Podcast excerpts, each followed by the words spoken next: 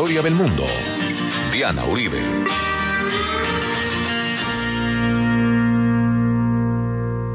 Buenas.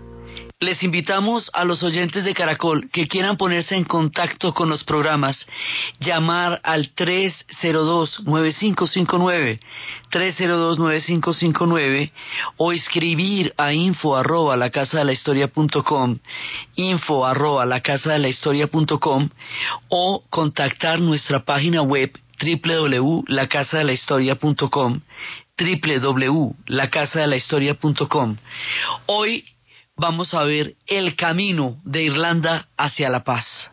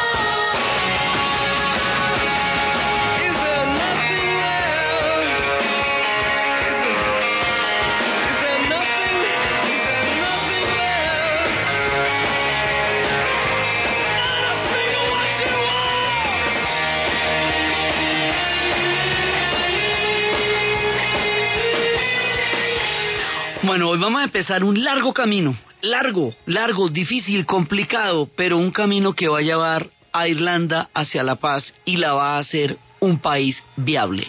Y va a salir de esa llamarada en la que ha estado por los últimos 30 años en los últimos dos capítulos que hemos visto de nuestra serie. Empezamos con esta canción de YouTube que se llama Como una canción, esto es del disco de War, y dice como una canción que yo tengo que cantarte, como unas palabras que yo tengo que ofrecerte. Dice aquí en que yo tengo que ofrecerte.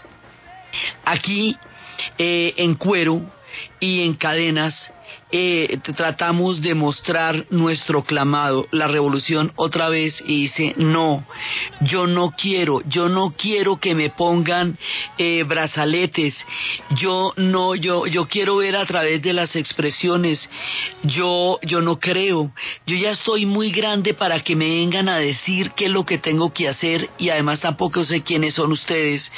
Esta noche, esta noche ya mañana es muy, muy tarde. Y nos encanta andar con una con, con insignias y uniformes y ondeando las banderas, pero yo no voy a permitir que otras personas vivan en el infierno. Estamos divididos los unos contra los otros, peleamos contra nosotros mismos y tratamos de encontrar nuestras maneras de reagruparnos, pero pero todo el tiempo estamos peleando entre nosotros. Parece que estamos tenemos demasiado la razón para poder equivocarnos en esta canción rebelde que era como llamaban a todas las canciones de guerra. dejen que las campanas puedan sonar. O es que no hay nada no hay nada más que esto. No hay ninguna otra realidad que, que es esto esta. Honestamente eso es lo que ustedes quieren. Una generación sin ningún hombre rota eh, y, y violada. Nada por ganar nada para perder nada en absoluto y dice y, yo ya no no es que no puedo contenerme. Y, yo miro alrededor y todo lo que veo es, es a otros que necesitan su tiempo su tiempo para vi, para poder vivir. Y les digo que ya es tiempo de parar que este es tu tiempo que las palabras más agresivas y más violentas no van a no te van a hacer no te van a dar la razón. Por por mucho que hables con palabras violentas y agresivas eso no te va a dar la razón. Y dice que, que, que dos posiciones equivocadas no hacen una posición correcta. Que necesito es un nuevo corazón y que necesito poder sangrar el dolor que tengo o es que no hay nada, nada, eh, ninguna otra cosa que quede para nosotros. Esta canción nos muestra el espíritu con que quedamos después del tiempo que se llama The Troubles. O sea, una generación que no tiene salida, que no va para ninguna parte, que no, no tiene sino guerra, solamente guerra. Entonces dice, lo único que nos ofrecen a nosotros son palabras de odio, brazaletes, divisiones internas, peleas contra nosotros mismos. O sea, esto ya no tiene ningún sentido, esto no tiene futuro para nadie y no nos dan ninguna salida. No me digan que este es el único escenario que nosotros tenemos, no me digan que esto es lo único que podemos realmente vivir, porque así no se puede vivir. Eso lo dice YouTube en este disco de War cuando empieza a cantar contra esta situación sin salida en la que se encontraron durante mucho tiempo los irlandeses. La vez pasada estuvimos oyendo Sunday Bloody Sunday justo en el momento en que se había puesto, habían puesto una bomba en Enniskillen en el día de los veteranos en 1987 cuando salían a desfilar los veteranos de la Primera y de la Segunda Guerra Mundial y al salir a desfilar les pusieron una bomba y mataron a un montón de ellos y hirieron a otros. Esa bomba de Enniskillen va a, crear un punto de quiebre porque dicen, bueno, no, o sea, esto no. Así es que no se puede, man. No se puede. Entonces, cuando en ese momento YouTube estaba de gira, y es cuando cantan con ese sentimiento Sunday, Bloody Sunday, y dicen que bueno, y echan esos discursos diciendo, bueno, ¿cuál es la gloria en una revolución que va a matar viejitos que salen con sus medallas, eh, todos elegantes el día de la conmemoración de la participación en las dos guerras mundiales? ¿Cuál es la gloria en dejar otra vez la gente herida, rota, paralítica? Recuerden que los heridos de una bomba son muy graves, o sea, los heridos de una bomba son paralíticos, gente sin ojos, gente sin manos, gente mutilada para el resto de la vida. Eso significa quedar herido en una bomba. Entonces dicen, bueno, ¿cuál es la gloria en eso? ¿Y cuál es la gloria en que los, eh, americanos, este, irlandeses, irlandeses americanos vengan a decirme de la gloria de una revolución que la mayoría de la gente en, mi país ya no quiere? Ya no queremos eso, todo el mundo ha perdido, pero ¿quién ha ganado?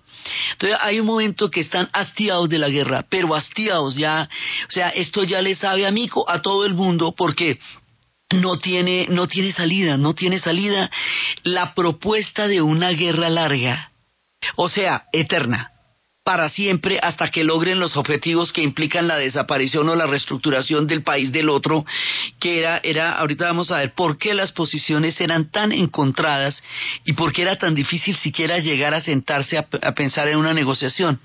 Entonces, eh, empiezan a cuestionar la guerra larga, ¿por qué la guerra larga somete a todas las generaciones presentes y futuras a seguir peleando una guerra que no han ganado, que nadie ha ganado, pero que ha sacrificado la juventud de muchísimas generaciones. Entonces ahí empiezan a cuestionar la guerra larga. YouTube va a cumplir un papel muy importante en crear la conciencia histórica de una salida para la juventud. Por eso son tan importantes, sobre todo en la primera etapa, en la etapa de Joshua Tree. Ellos son muy importantes porque dicen otra cosa lo que llamábamos rebel songs son canciones de guerra que se habían cantado por generaciones y generaciones y generaciones que finalmente llevaban a la venganza o finalmente llevaban a la glorificación de la muerte o de la guerra. Entonces, la vez pasada dejamos esto en un punto muy complicado porque ¿qué pasa cuando toda la gente se va para prisión? O sea, todos, todos, todos los guerrilleros estaban en prisión. Que las prisiones se vuelven un campo de batalla se traslada la guerra a las prisiones, como habíamos visto durante las huelgas de hambre, y se vuelve eso una situación de degradación humana muy brava, y allá también hay protestantes. Entonces, llevar toda una guerra a la cárcel es convertir, convertir la cárcel en un campo de batalla. Y eso fue lo que pasó durante las huelgas de hambre y lo que produjo fue una inmensa tragedia, la muerte de Bobby Sandy y de todos los que hicieron la huelga de hambre. Entonces, hay un momento en que hay una guerra en Irlanda del Norte, hay una guerra en las prisiones de todos los prisioneros del IRA y también protestantes en las cárceles que están en, la, en, eh, en Inglaterra y Escocia. Hay una guerra en Londres porque no ve que todo esto son bombazos para Londres que los mantienen permanentemente en una situación de terror. Y hay otro agente de la guerra que es Estados Unidos, digamos, los, la, la diáspora irlandesa en Estados Unidos ha formado parte de la guerra desde el principio, desde las rebeliones, porque hay mucha gente allá. Entonces, de allá, de la, de la diáspora, es donde van a mandar las armas, una gran cantidad de armas que van a, darle gasolina al incendio permanente. Entonces, eh, a pesar de que la guerra es en este pequeño territorio de Irlanda del Norte que habíamos visto que es la mitad de Cundinamarca y una tercera parte de Antioquia, la guerra tiene patas en las prisiones en Londres y, involucra también a la, a la diáspora irlandesa en los Estados Unidos. Entonces esto ya hay un momento en que no es sostenible y la gente que va a prisión la reemplazan con otros pelados. A cada uno que se llevan para prisión, otro pelado sale a reemplazarlo, con lo cual la generación de jóvenes está condenada de entrada a vivir una situación completamente imposible. Entonces, ahí en este momento, cuando ya empiezan a pensar, bueno, no, esto no, mejor dicho, así no se va a ganar. La idea de la guerra larga eh, no está funcionando. Llevamos 30 años de plomo venteado, de bombas venteadas, de odio impresionante, de provocaciones, de venganzas, de atentados, de fuego, de miedo, de terror. Y nada cambia, man. Nada cambia. O sea, todo sigue en una gran llamarada. Entonces, después del atentado de Enniskillen, ahí hay un punto de quiebre, porque hasta el mismo IRA se da cuenta que la embarró y se, se, les fue la mano y hicieron un atentado aterrador, horrible e injustificable. De ninguna manera. Entonces empiezan a ver cómo le buscan la comba al palo, cómo intentan encontrarle una salida a una llamarada que ha consumido la vida de una generación completica, porque si arrancamos en el 69 ya vamos por el 87, imagine cuánta gente ha muerto mientras tanto y cuánta gente no tiene salida, porque esto, esto lo que bloquea es el futuro de los jóvenes, el empleo, nadie iba a Irlanda del Norte, Irlanda del Norte se convirtió en el sinónimo de una guerra eterna, de bombas y de atentados, eso se volvió cuando un, conflicto es muy prolongado en un pueblo, la gente lo olvida, se cansa y ya le parece eh, en el tema, ¿sabe? Entonces ya nadie quería saber de los irlandeses del norte porque se volvieron el sinónimo de bombazos, atentados y odio. Entonces hay un momento que ellos dicen, esto no puede ser un proyecto de sociedad, no lo puede ser para nadie. Pero empezar a convencer a la gente de eso, o sea, la gente está hastiada de la guerra, está, está hasta, hasta la cabeza de la guerra, pero convertir esta, este hastío, esta, esta sensación de saturación en un proceso de paz, eso va a ser una cosa compleja y es lo que vamos a ver cómo arrancan de la sensación del hastío, de la desesperación de la sin salida, a la construcción de una paz que cambie completamente la historia de este país y lo haga viable y lo saque del agujero de la violencia para convertirlo en un país próspero y posible, que es lo que es hoy día Irlanda del Norte y la, y la República de Irlanda.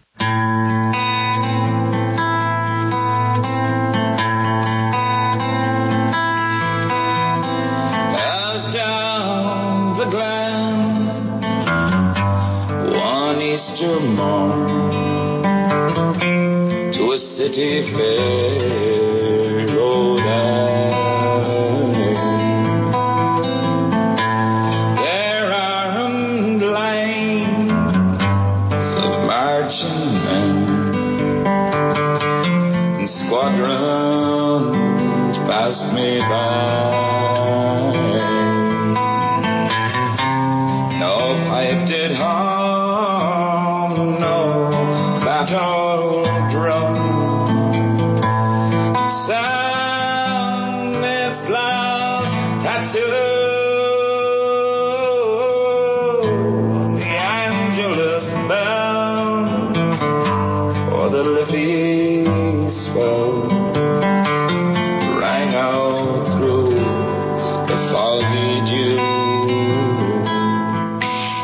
Esto que escuchamos corresponde a, una, a, un, trabajo que se llama Canciones de Rebelión y de Reconciliación, que son las que se van a hacer después de los acuerdos, en las cuales se confrontan eh, unas y otras, las canciones de rebelión que eran canciones de guerra y las canciones de reconciliación que es intentando cantar de otra manera. Entonces resulta que de ahí, del hastío a la negociación, va a pasar un largo camino, un largo, largo camino. Entonces vamos a empezar. Eh, resulta que Jerry Adams es elegido, eh, digamos, el, el, el, jefe de Sinn Féin. Entonces, el Sinn Féin, nosotros tenemos el Sinn Féin desde el, desde el 21, desde, desde la primera parte del siglo XX.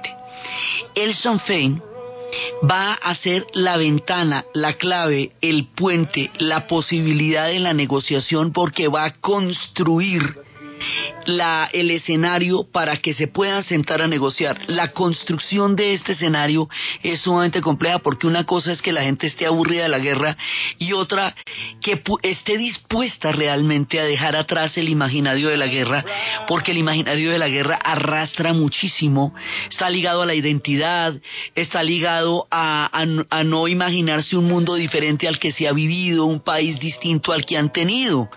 Entonces eso no es así nomás. Peri verá. El Sinn Féin surge como el brazo político del IRA y el, y el hecho de que sea el brazo político del IRA eh, va, a ser una, va a ser una complicación y una posibilidad a la vez. Porque es por eso que, que se puede y también es por eso que se va a complicar en la negociación muchas veces. Vamos a ver entonces. Por otro lado, hay que tener en cuenta una cosa. La gente del IRA y el Sinn Féin está habitada por el gobierno británico, eso quiere decir que eh, quiere decir que no puede haber ningún tipo de declaración directa de nadie del IRA o del Sinn Féin, ni en televisión, ni en prensa, ni en radio, so pena del cierre de la cadena. Es decir, esta gente no tiene rostro. Y más adelante, cuando ya estemos en la pura negociación, van a tener que doblar actores a la gente del Sinn Féin para poder hacer una declaración ante la televisión. Sí, o sea, es que esto es muy crazy ya. Entonces no tenían rostro, sí, no tenían rostro. Entonces te estaba hablando de fantasmas porque la gente no podía salir, no tenía cara. No podía salir en los periódicos. La primera vez que salieron los rostros de la gente del San Féin en los periódicos, esto era de dar alaridos porque eran fantasmas. Entonces resulta que los del San Féin se van para Estados Unidos porque todo esto se tiene que de alguna manera nivelar con la diáspora, porque les digo, la diáspora es un actor del conflicto, también lo será de la solución. Entonces se van a ver a entrevistar a la diáspora, a decir, mire, sabe que esto no tiene, no tiene salida y nosotros queremos empezar un proceso de paz y queremos encontrarle una salida política al conflicto. Eso durante los últimos 30 años no se había planteado, porque durante los últimos 30 años se había vuelto a las posiciones radicales de la, de la guerra larga y de la confrontación permanente y no se pensaba que una salida política tuviera posibilidad para el conflicto de Irlanda. Eso es lo que va a hacer Sinn Féin. Pero entonces, ¿cómo van a Estados Unidos y no tienen visa? Están totalmente vetados. Entonces les toca meterse allá en unas condiciones sumamente complicadas, casi clandestinamente, pues todavía no los reciben oficialmente. ¿Se acuerda que a Amon de Valera también le tocó irse a Estados Unidos para poder montar Irlanda como país? Bueno, el Sinn Féin va a tener que empezar por hacer semillitas con la diáspora para poder empezar a crear un proceso de pasa en Irlanda también. Entonces, eso, eso va a ser una complicación, pero finalmente empiezan a tener contactos y poco a poco los reciben y los recibe el vicepresidente para empezar a, a medio hablar. Entonces, bueno, eso es lo que tiene que ver con la diáspora, es eso. Ahora hay que sentarse a hablar con los mismos irlandeses del mismo partido, del mismo mando, con los católicos, para convencer a los católicos de que hay una salida política. Y estos son otros 200 pesos porque convencerlos no es tan fácil. Hablar con, con John Hume y todo y convencerlos, vamos a buscar la salida política. Mientras tanto, el mundo está cambiando. Mientras tanto, ha caído el muro de Berlín. Ha salido Mandela de la cárcel. Sudáfrica se convierte en la nación del arco iris. Mientras tanto, soplan los vientos de cambio. Y con los vientos de cambio cambiará también Irlanda.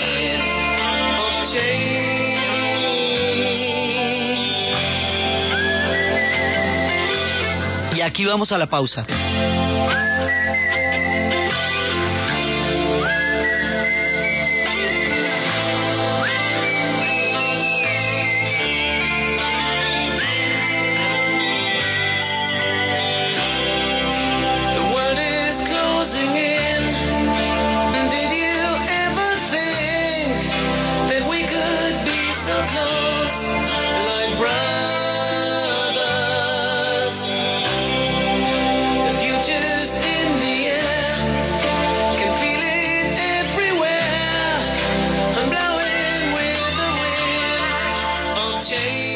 Apetifor, producto natural. Apetifor mejora tu apetito. Apetifor mejora el apetito en niños y adultos. Calidad Natural Freshly. En productos naturales la primera opción. 11 de la mañana, 30 minutos en Caracol Radio. ¿Punto naturista? Gracias. ¿Tiene Digestar Jalea con acción laxante, suave, blanda y placentera de Laboratorios Natural Freshly? Sí, señora. Tenemos la línea Natural Freshly. Digestar Cápsulas Forte y Digestar Fibra. Para otras afecciones, Apetifor, Venas Full, Gasof y Finacid. ¿Y Freshly Pause Cápsulas y Fibofor Fibra con probióticos? Naturalmente. Natural Freshly. Tratamientos científicos con productos naturales. En productos naturales, la primera opción. Con el sello del Instituto Farmacológico Botánico. El delantero francés Kylian Mbappé explicó por qué razón dejó al Mónaco para irse al Paris Saint-Germain de Francia. Cuando fui a Mónaco fue una esperanza para progresar y crecer. Por eso voy al Paris Saint-Germain, un equipo con historia que me ayudará en mi progreso como jugador. No me influencia la llegada de Neymar, él es un gran jugador, extraordinario. Todos sabemos que yo quería jugar desde hace mucho en el PSG. Mbappé disputó dos temporadas con el Mónaco donde anotó 22 goles y llega a préstamo por una temporada en la cual el club parisino podrá decir si compra o no el pase del jugador. David Villa, máximo goleador en la historia de la selección española de fútbol que reapareció después de tres años en el encuentro ante Italia, sufrió en el entrenamiento de hoy una leve elongación en su músculo del aductor, lo que le hace ser duda para el partido del martes en Vaduz contra Liechtenstein. Villa tuvo que retirarse poco antes de finalizar el entrenamiento, siendo trasladado a un hospital para hacerle una resonancia magnética. La selección brasileña de fútbol con su presencia en el Mundial de Rusia 2018 garantizada ya prepara su viaje a la cita mundial y planea establecer todo su equipo en Sochi, así lo informó el diario o Globo. Aunque restan tres jornadas de las eliminatorias suramericanas y el equipo que dirige Tite está con la mente en el partido frente a Colombia este martes, el periódico Carioca publicó hoy que el equipo responsable de preparar el viaje a Rusia ya está en pleno trabajo. El dato, con ocho victorias Colombia es junto a Francia el país con más triunfos de etapa en las tres carreras grandes del ciclismo en lo corrido de este año. Cuatro triunfos de Fernando Gaviria y uno de Nairo Quintana en el Giro, uno de Rigoberto Urán en el Tour de Francia y dos de Miguel Ángel López en esta Vuelta a España componen dicha cifra. ¿Y usted cómo durmió anoche? Comodísimo. Colchones comodísimos para dormir profundamente. Somos una familia que te apoya y te enseña a trabajar con innovación aplicando las nuevas tecnologías. Estudia en la Juan, Ingeniería de Sistemas, Ingeniería Civil, Ingeniería Electrónica e Ingeniería de Telecomunicaciones. Fundación Universitaria Juan de Castellanos, carrera 11, número 1144 en Tunja. PBX 745-8676.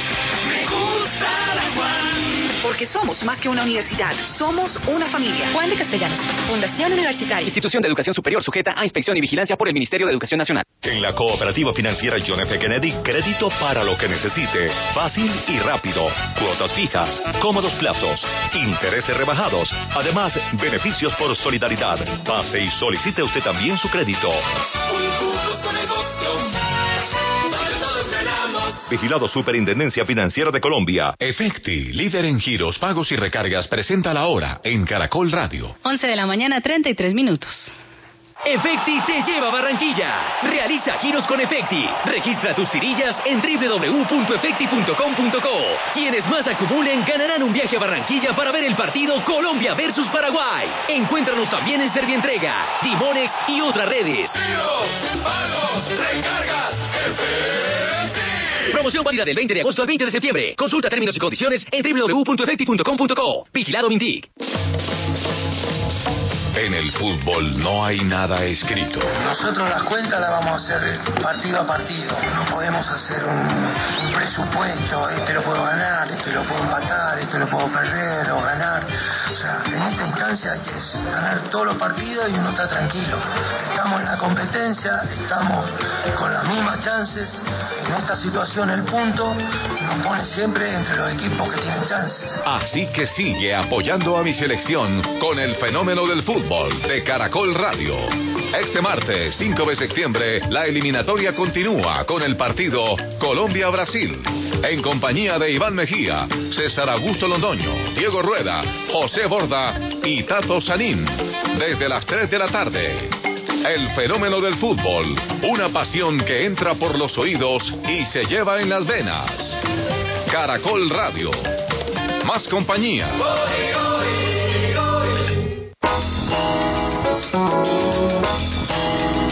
Este domingo a las 8 de la noche en el Club de Lectura de Caracol Radio. 75 años del Instituto Caro y Cuervo. Un templo del conocimiento a través del uso de las palabras. Por eso nos deleitamos ante la poesía. Por eso nos deleitamos ante una canción linda.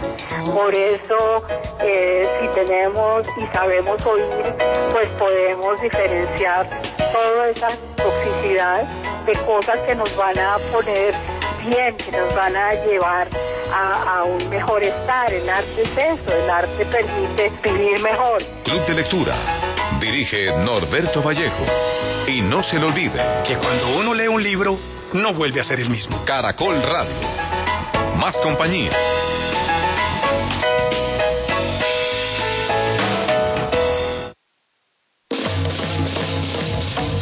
Disfrutando de los mejores instantes de la Liga Águila con el fenómeno del fútbol de Caracol Radio. Este domingo, 3 de septiembre, sintonízate con las emociones del partido Medellín-Santa Fe, en compañía de Diego Rueda, Gilberto Arenas, José Borda y John Jairo Agudelo, el Capitán Tolú, desde las 5 y 30 de la tarde. El fenómeno del fútbol, una pasión que entra por los oídos y se lleva en las venas. Caracol Radio. Más compañía.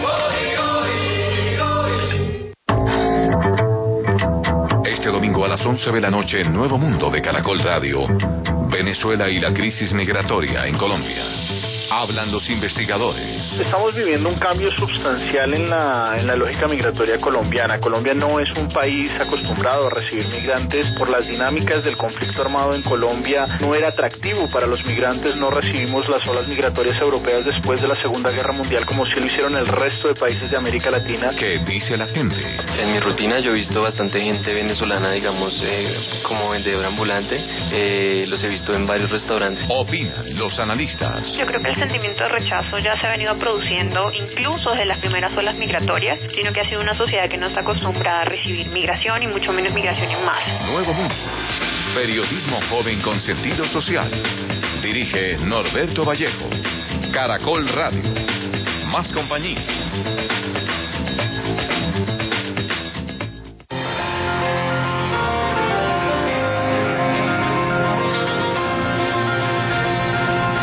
Visita del Papa Francisco a Colombia. En Caracol Radio, el mundo alrededor del Papa.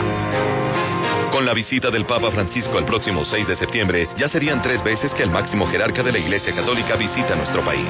La primera fue la del Papa Pablo VI el 22 de agosto de 1968. La segunda y tal vez la más recordada es la de Juan Pablo II el 1 de julio de 1986. Caracol Radio con el Papa, un paso adelante. Caracol Radio, más compañía.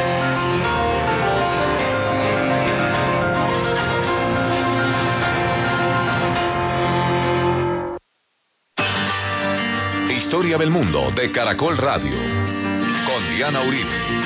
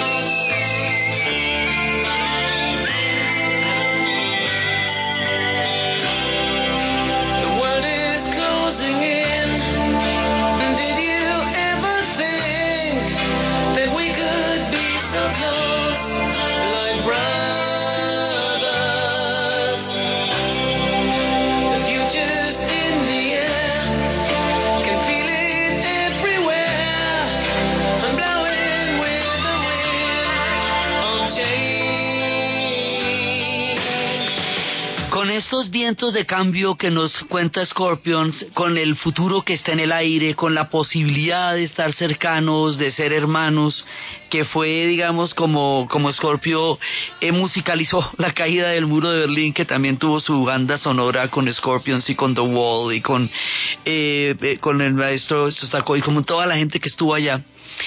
Pues estos vientos están soplando en Irlanda también. Irlanda también recibe los vientos de cambio y empieza y el futuro está en el aire, pero se va a demorar. Venga, le cuento por qué está complicado. Es que las posiciones que vamos a tener que reconciliar aquí son posiciones de existencia misma del otro, ¿eh? Entonces lo que vamos a tener que desmontar acá para poder llegar a otro, a un acuerdo que haga posible la vida es de una gran complejidad. En el lado, desde el punto de vista de los católicos, en los católicos tenemos eh, al, al IRA, a los republicanos, eh, esta gente es partidaria de una sola Irlanda, de una sola Irlanda que sea católica, y ellos se sienten segregados y arrinconados, y lo están, en la Irlanda del Norte, en una esquinita del mapa, sin oportunidades laborales ni políticas, sin participación política, sin oportunidades económicas, segregados y en condiciones de, de, de total desventaja histórica en Irlanda del Norte y entonces eh, ellos consideran que el imperio británico es su mayor enemigo desde hace 700 años y frente al imperio británico tiene una posición irrestricta de odio frente a ellos y a todos y lo han venido reivindicando a través de las acciones de terror más graves y terribles que fueron las que hizo el IRA provisional que los habíamos visto, pues ellos hacían la bomba y luego la bomba a los paramédicos que llegaban a ayudar. O sea, esto era, esto se degradó, se degradó a niveles verdaderamente terribles como pasa con las guerras. Las guerras se degradan. Entonces, eh, cuando hicieron la, la, la, Irlanda, la República de Irlanda, en Mont de Valera eh, la, que él hizo, ahí había una cosa que decía que eh, consagrada el país a la Trinidad, Irlanda tendría que ser solamente católica. Y eso no le da a los protestantes, digamos, ónticamente una, una posibilidad en ese proyecto de una Irlanda que un día se unificará y será católica. Entonces, ¿cómo le parece esta posición? Por el otro lado están los protestantes. Los protestantes unionistas, nosotros cuando decimos unionistas, cuando decimos lealistas, estamos hablando de los protestantes porque se llaman unionistas porque son partidarios de la unión con eh, Gran Bretaña. Lealistas porque son leales a la Gran Bretaña. Entonces ellos son fieles a la corona británica, ellos se sienten súbditos del imperio eh, británico, ellos son descendientes de la plantación de Ulster que lo vimos hace un rato, ellos se consideran una minoría dentro de la isla de Irlanda, si tú ves la isla de Irlanda como, como pedazo de geografía, porque la isla, pues la mayoría de la isla es la, la República de Irlanda, inclusive hasta el norte donde está el, eh, la- el estado de Donegal, eso rodea, o sea, toda la Irlanda del Norte está rodeada por la República. ¿Sí? Entonces ellos se sienten minoría y cercados en la porción geográfica de la isla de Irlanda. Se sienten una minoría ahí y defienden su existencia en ese pedazo de tierra con, con los dientes. Eso con los dientes significa que hay paramilitares protestantes que eran los voluntarios del Ulster y los de la defensa del Ulster que están armados y también cometen atentados y- y bombazos y atentados selectivos. Entonces, ellos defienden eso porque consideran que un día Irlanda se va a unificar y los va a borrar del mapa y bien con esa paranoia y por eso provocaban a los de Boxside, que fue como empezamos los problemas por un lado y por el otro lado por eso era que también eh, no soltaban el poder y además la Older de Orange hacía que la prosperidad económica en Irlanda fuera para muy poquitos y la pobreza fuera para mucha gente.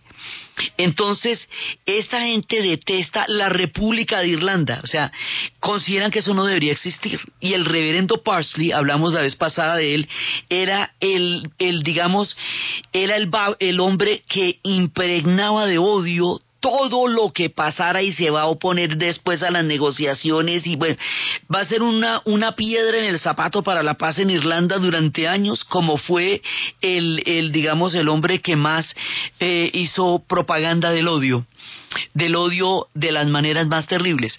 Entonces resulta que ellos no quieren a, la República de Irlanda, la que hizo de Valera, que ya para entonces existe desde hace rato, porque les considera, le parece que eso no debería existir porque toda la isla debería ser de los británicos. Sí, porque se sienten súbditos del imperio y esa es la posición de Parsley y de los protestantes más radicales. Entonces pongámonos de acuerdo, imagínense, y los británicos opinan que esa isla es de ellos, que todos los problemas que tenga Irlanda del Norte son problemas domésticos, locales, asuntos de la Gran Bretaña con ella misma, porque son pedazos de su del Reino Unido y que eso es asunto de ellos no más y estaba Margaret Thatcher en el poder, que era la persona más extrema y más eh, impermeable a cualquier tipo de negociación. Ese es el escenario. Entonces ahora, ¿cómo es que se va a destrabar esto? Entonces ahora primero tienen que poner de acuerdo los católicos para empezar a tener una sola posición unificada. Eso va a tomar un tiempo. Segundo, eh, la, eh, esa señora Thatcher, porque con ella no era posible nada, va a dimitir porque pierde la mayoría en el Parlamento y sube John Major. John Major abre la llave de parte de los ingleses para el proceso de paz porque empiezan las conversaciones secretas para buscar una salida política. Esa es la primera parte. Pero John Major depende también de los unionistas, así que una buena parte él no va a poder eh, conceder muchas cosas porque los unionistas son su su apoyo político y el tipo no puede no puede darles a ellos no puede hacer demasiadas concesiones porque si no pierde el apoyo de los unionistas que es como su su bancada, ¿no? Entonces hay que hay que poner a todo el mundo de acuerdo, ponernos de acuerdo para ponernos de acuerdo negociar para poder negociar, poder hacer algo para podernos sentar, ahí se van a demorar casi una década solo para sentarse y a, a tra- a tratar de pensar cómo pueden negociar. Llegar a la negociación es una de las cosas más difíciles que puede haber porque los desacuerdos son estructurales de la manera como esta gente vive y está constituida y eso es lo que van a cambiar para hacer otro país donde haya paz, ¿ve? Entonces la sentada es un camello, van a aprender, cuando ya logran sentarse, ellos van a ir a Sudáfrica y van a aprender más tarde del proceso surafricano y contaban los surafricanos que ni siquiera se podían sentar en el mismo salón, que los prote viajaban en aviones separados Entonces, para no meterse en el mismo avión, no se saludaban. Los Sinn- eh, los, los del IRA y Sinn Féin saludaban y los otros no saludaban y al Sinn Féin no le permitían estar en la negociación porque lo consideran el brazo político del IRA. Eso fue una piedra en el zapato mucho tiempo. Y se fueron y, y allá ni siquiera se podían sentar en el mismo salón y le tocaba a Mandela mandar razones de un lado al otro como un chiquito porque, porque no se podía poner de acuerdo ni siquiera para mirarse. ¿Ve? Entonces, la- las condiciones para empezar la negociación en sí son una parte absolutamente difícil. Y pero pero arrancan, por mucho que les cueste trabajo, arrancan y empieza lo que va a ser uno de los procesos de paz más engorrosos y difíciles, pero exitosos de la historia, la paz en Irlanda. Y esto lo, esto tratando de, de, de sacar adelante consignas que se habían hecho en nombre del odio o en nombre del amor. You two nos canta Pride en estos momentos, refiriéndose también a los movimientos de los derechos civiles que habían fallado en su momento y tratando de encontrar una salida también.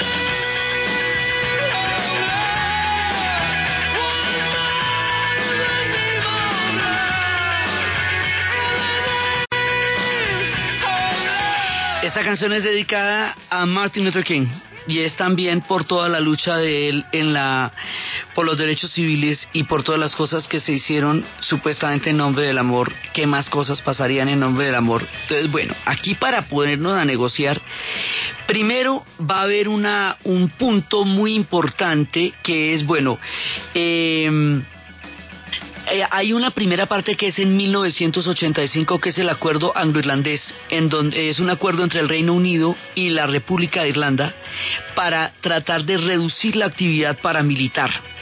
Por el otro lado, se están poniendo eh, de acuerdo el Sinn Féin con el Partido Socialdemócrata Laborista, o sea, el Partido Católico, que es el que dirige eh, John Hume. Ellos, eh, eh, Jerry Adams y John Hume van a ser claves, pues los, los negociadores. Ellos mantienen conversaciones y conversaciones y ya cuando la eh, secretas, cuando la Thatcher dimite, empiezan eh, Major empieza, John Major empieza a apoyar el eh, ya de frente el acuerdo de paz y ya dice que está negociando con Adam y con Hume, que podía haberse considerado una traición muy grande porque en otros niveles de polaridad la, la, la idea de la paz se vuelve imposible cuando las cosas son tan complicadas. En 1993 se produce eh, la declaración de Downing Street. Es muy importante porque es que hasta ahora el problema era que se mataban los del norte y allá ellos. Con la declaración de Downing Street, Inglaterra y la República de Irlanda se comprometen a, a formar parte de un posible proceso de paz en Irlanda, es decir, consideran que ellos también están involucrados en el conflicto y que tienen que hacerlo de manera democrática. Hacerlo de manera democrática es con la participación política de los irlandeses, eso no lo habíamos tenido antes. Y acuérdese que desde la época de los problemas Ingl- Inglaterra le ha quitado el parlamento a Irlanda del Norte y la estaba gobernando así por vías de hecho directamente desde Londres. O sea, Irlanda del Norte no tenía representación política porque se la habían quitado durante la época de los problemas. Entonces hay que, hay que sacar a que esta gente hay que desvetarla para que puedan salir y dar declaraciones. Hay que declarar que toda la gente está metida en ese, en ese conflicto, no solamente los de Irlanda del Norte. Entonces, cuando esto empieza, en 1994, el IRA declara un año de cese unilateral del fuego. Y eso ya nos da el camino para la negociación.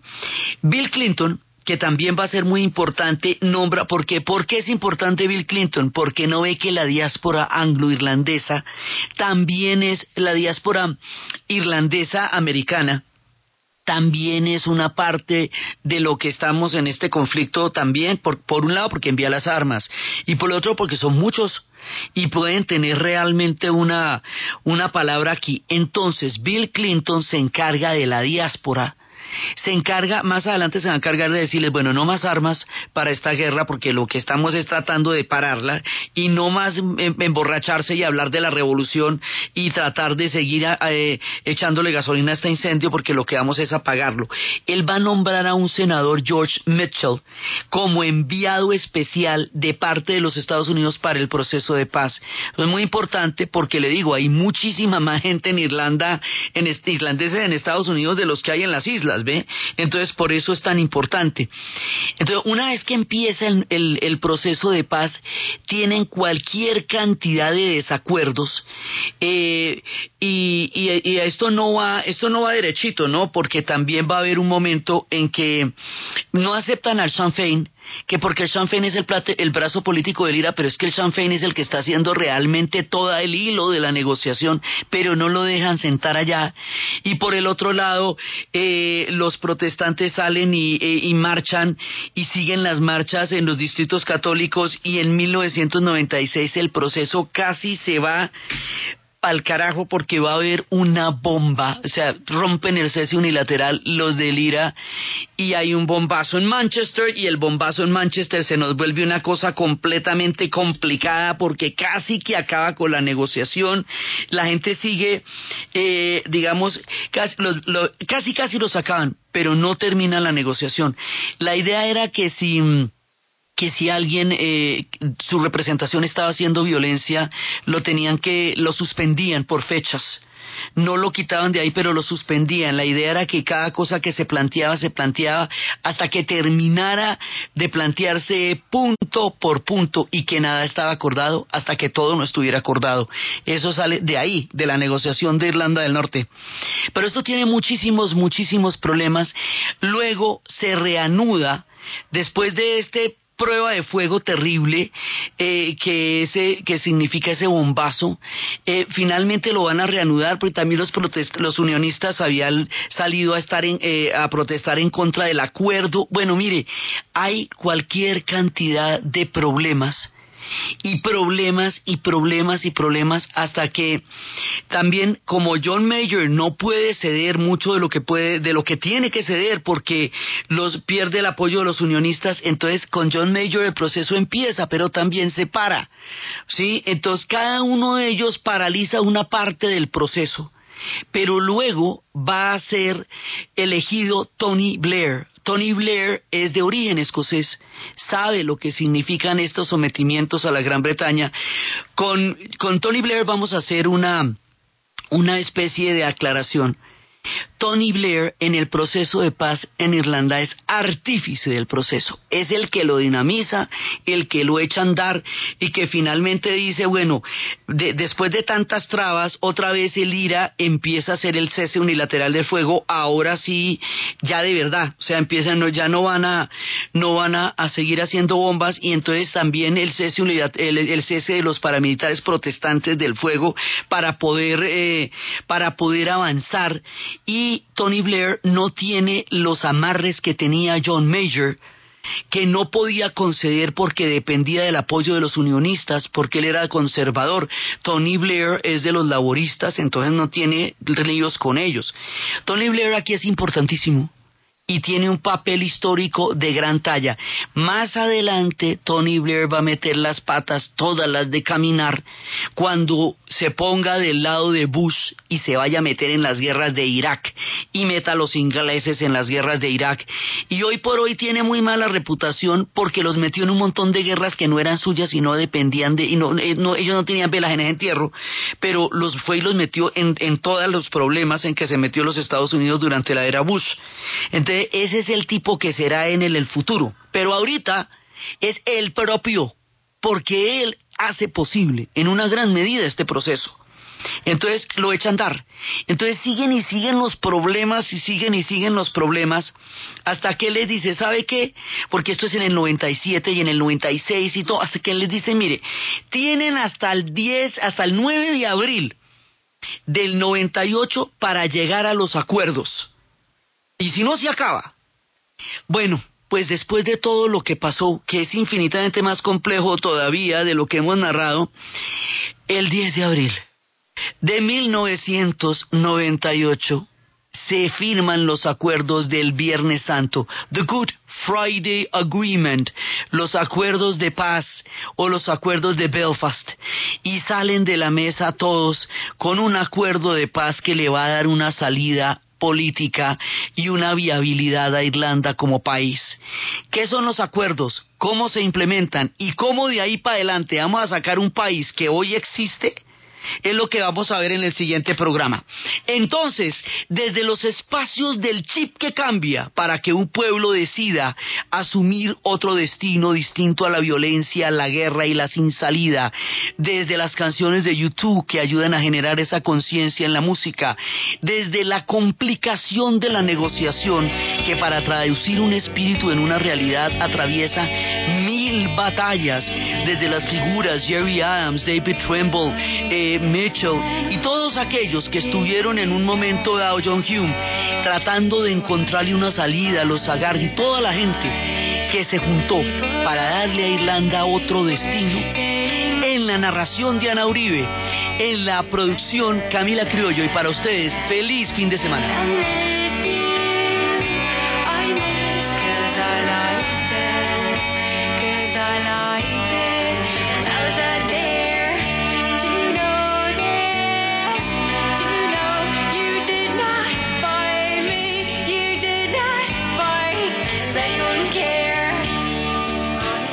Cada historia que vives con Renault la puedes volver más grande.